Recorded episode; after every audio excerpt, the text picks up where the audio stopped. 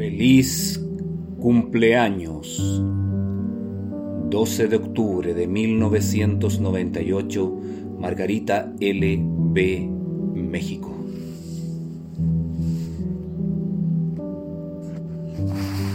Había ido de visita acompañada de Carlos, mi novio, a casa de mi madre para celebrar su cumpleaños número 67.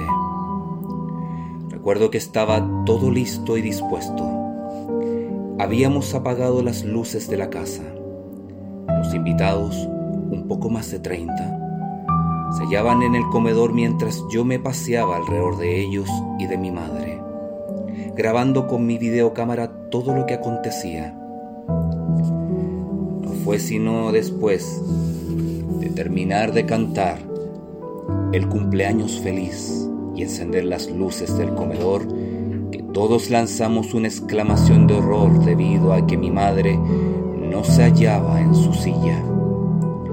Había desaparecido al momento de soplar las velas, o por lo menos eso creímos, ya que al cabo de unos minutos, misteriosamente,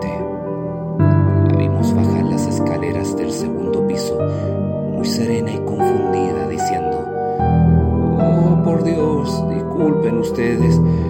Creo que me quedé dormida en mi cuarto.